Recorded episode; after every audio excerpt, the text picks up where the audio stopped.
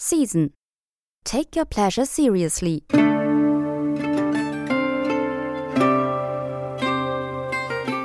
Dieser Podcast wird Ihnen präsentiert von Edelweiss, der Ferienairline der Schweiz. Von den kulturellen Schätzen Jordaniens zu den weißen Traumstränden der Malediven bis zum pulsierenden Nachtleben Las Vegas.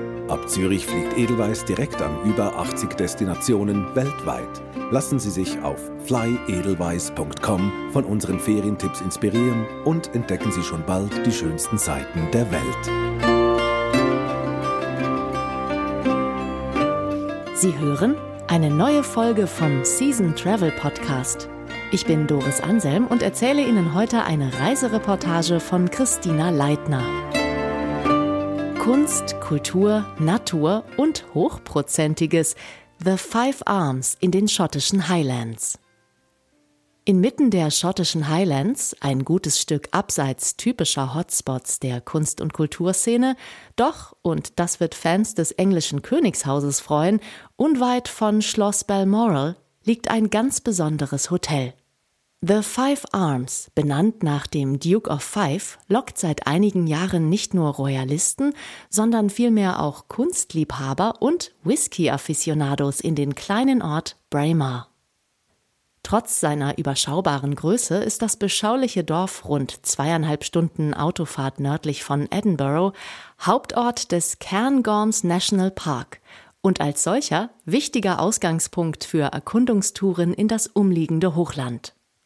Ganz nebenbei zählt Braemar dank seiner zuvor erwähnten Nähe zum Landsitz der Windsors außerdem zu den bedeutendsten Austragungsorten der Highland Games, bei denen sich Sportler unter anderem im Baumstamm werfen oder Tauziehen messen. Wenn die Wettbewerbe alljährlich am ersten Samstag im September über die Bühne gehen, strömen bis zu 20.000 Besucher, darunter auch die Royals, in den nur wenige hundert Einwohner zählenden Ort und auf der Hauptstraße herrscht dann ein durch Dudelsackregimenter verursachter Stau, wie man ihn hier sonst höchstens anlässlich der Beerdigung von Queen Elizabeth II. erlebt hat. So klein Braemar auch sein mag, erfreut es sich doch eines regen sozialen und kulturellen Lebens, von dem so manch größere Stadt nur zu träumen vermag. Eine der Kirchen im Ort es gibt derer tatsächlich mehrere, wurde beispielsweise in ein Kulturzentrum umgewandelt, in dem Musiker aus ganz Schottland, aber auch Bands aus den USA oder Deutschland bereits aufgetreten sind. Das Five Arms mit seinem eklektischen Flair und dem bis ins letzte Detail durchgestylten Interieur scheint hier dann auch gar nicht so fehl am Platz, wie man anfangs vielleicht vermuten möchte. Kapitel 1 Kunst und Kultur das Hotel ist Teil des Projekts Art Farm, welches wiederum von Hauser und Wirth initiiert wurde und für nachhaltige kreative Entwicklungen steht, bei denen Traditionen und Geschichte mit einer neuen Perspektive für die Zukunft verbunden werden sollen. Die Schweizer Galeristen Manuela und Ivan Wirth, die selbst einen guten Teil des Jahres in der Gegend verbringen, haben das Hotel 2014 übernommen und ein Fünf-Sterne-Haus daraus gemacht. Es spiegelt nicht nur die Kultur und Geschichte der Highlands wider, sondern macht sie unter Einbeziehung der lokalen Bevölkerung, rund 20 Prozent der Dorfbewohner arbeiten für das Five Arms, auch den Hotelgästen zugänglich. Dabei kommt, entsprechend dem Hintergrund der Wirts, bei allem Fokus auf die regionalen Besonderheiten auch die internationale Kunst nicht zu kurz. So ist aus einem etwas heruntergekommenen Haus für Bustouristen nach vier Jahren Umbau und Renovierungszeit ein Gesamtkunstwerk, ein Mekka für Kunstliebhaber geworden. 16.000 Werke renommierter und weniger bekannter internationaler Künstler sind im Hotel ausgestellt, beziehungsweise Teil der Einrichtung. Da teilt sich unter anderem Picassos in einem Sessel sitzende Frau mit dem Circle von Peter Bruegel und dem Red-Haired Man von Lucian Freud die Wände. Ganz unaufgeregt und nonchalant fügen sich diese millionenschweren Meisterwerke stimmig in das Dekor ein, dem viktorianische und jakobitische Einflüsse ebenso einen Stempel aufgedrückt haben wie die Kultur der Schotten oder noch viel mehr jene der Highlander. Eine von Queen Victoria höchstpersönlich angefertigte Zeichnung hängt im Eingangsbereich, während Wände und Decken teilweise von zeitgenössischen Künstlern gestaltet oder mit dem hauseigenen Schottenkaro und Tweed verkleidet wurden. Um aber noch einmal zurück zur regionalen Geschichte und Kultur zu kommen, auf diese ist man erkennbar stolz in diesen Breitengraden, egal mit wem man spricht, sowohl die Verwurzelung als auch die Verbundenheit der Highland-Bewohner ist beinahe greifbar. Da überrascht es dann auch wenig, wenn man hört, dass die Dorfgemeinschaft es geschafft hat, den geplanten Verkauf des örtlichen Schlosses an möglicherweise auswärtige Investoren zu verhindern. Die ursprünglichen Eigentümer, Mitglieder des Farquharson-Clans, entschieden sich, das Gebäude der Gemeinde zu vermachen, allerdings ohne Möblierung oder sonstiges Inventar. Dieses sollte verkauft werden, um zumindest etwas Gewinn zu lukrieren. Der gesamte Hausstand wurde also zu Sotheby's nach London gebracht und kam dort unter den Hammer. Ein anonymer Bieter ersteigerte die Gesamtmasse und ließ alles zurück ins Schloss bringen, das nach derzeitigen Renovierungsarbeiten bald wieder der Öffentlichkeit zugänglich sein soll. Erzählt hat uns das eine der Mitarbeiterinnen des Hotels, die ehemalige Dorfärztin Shona Armstrong. Um auch in der Rente aktiv zu bleiben, hat die ausgewiesene Royalistin als sogenannter Gilly angeheuert. Während der Begriff in seiner ursprünglichen Bedeutung persönliche Assistenten sowie Begleiter bei der Jagd und beim Angeln beschreibt, werden in Braemar auch Tourguides als Gillies bezeichnet. Sie alle sind mit Leidenschaft bei der Sache und so bringt Shona Hotelgästen bei einer Führung durch das Dorf die Geschichte oder bei einer Tour durch das Hotel die dort ausgestellte Kunst näher. Sie verknüpft extensives Wissen mit viel Lokalkolorit und schweift dabei gerne auch einmal etwas ab. Der Stolz auf ihre Herkunft ist ihr deutlich anzumerken und scheint in der Familie zu liegen. Kapitel 2 Natur Annie Armstrong hat als Kind die Sommer oft bei der Tante verbracht und deren Passion für die Highlands geerbt. Nach mehreren beruflichen Aufenthalten im Ausland zog die studierte Zoologin nach Braemar und war zuerst einige Jahre im Five Arms beschäftigt, bevor sie sich selbstständig machte. Mit ihrem auf Natur- und Ökotourismus spezialisierten Unternehmen Wild Braemar möchte sie Besuchern weniger die Kultur, sondern vor allem die Landschaft und Natur der Highlands näher bringen. Da ist es perfekt, dass in Schottland das Right to Roam gilt, was bedeutet, dass jeder nach Herzenslust wandern und auch campieren darf, wo es ihm gerade gefällt.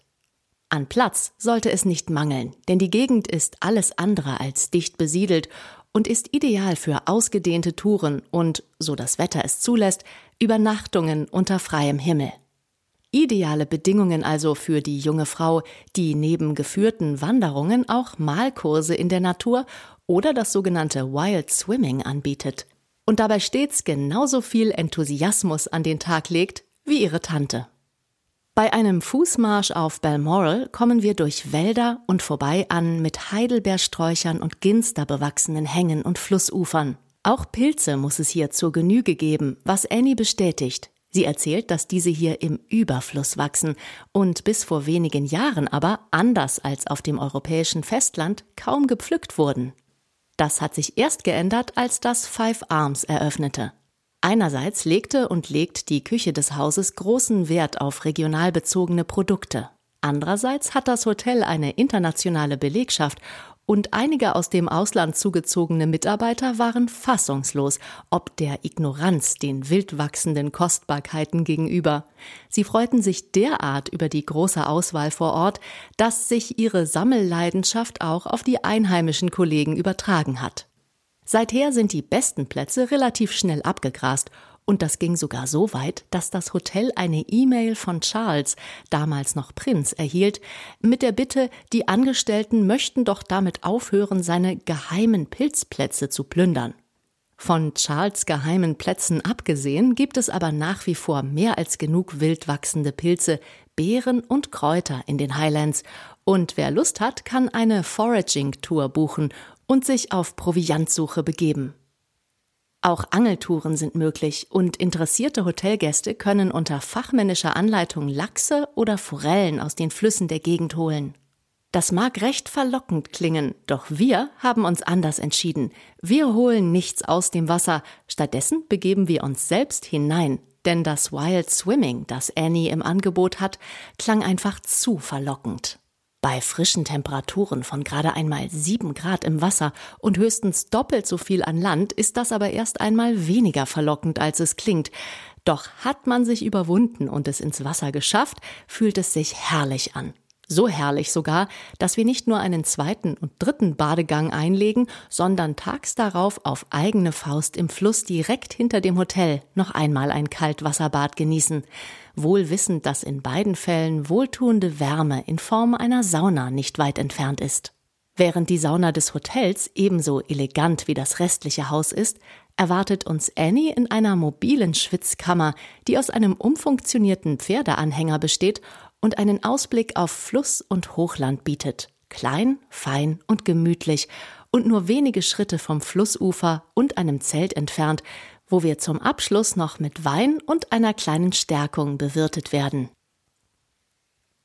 Kapitel 3 Hochprozentiges Stärkung der etwas anderen Art, nämlich in hochprozentiger Form, erhalten wir auch am Folgetag, als wir uns auf die Spuren des Whiskys begeben.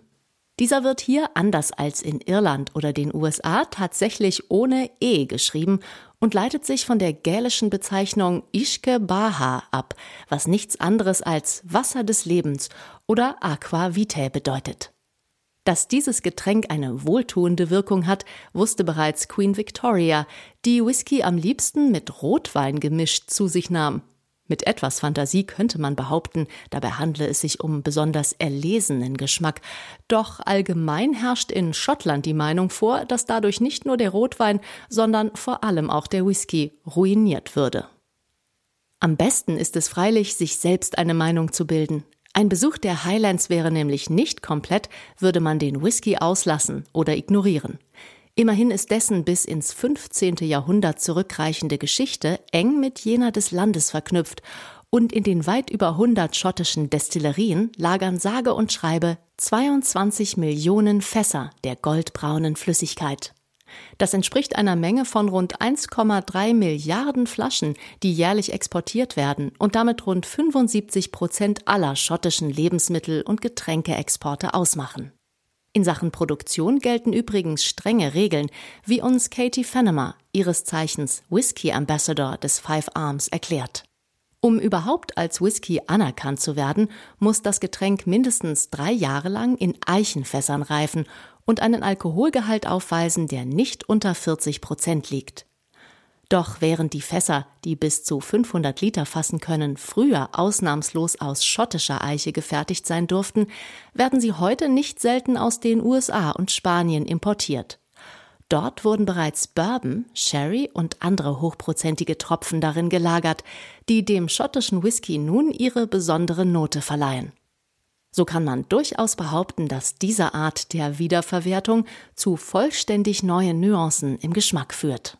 Von diesen Geschmacksnuancen kann man sich nicht nur in den verschiedenen Destillerien der Gegend, sondern auch im Five Arms selbst überzeugen.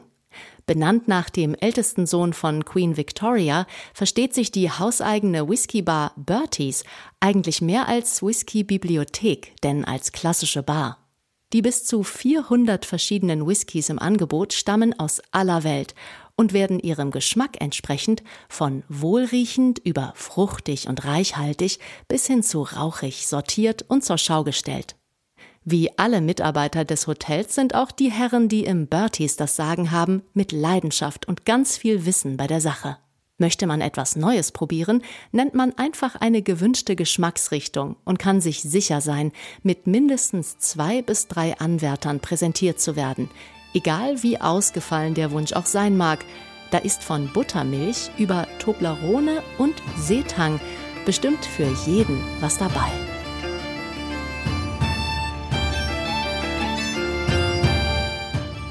Das Reisemagazin Season können Sie jetzt auch abonnieren und erhalten viermal im Jahr die schönsten Reisereportagen nach Hause geliefert sowie vergünstigte Tickets für die Season-Events. Den Link zum Abo finden Sie in der Podcast-Beschreibung.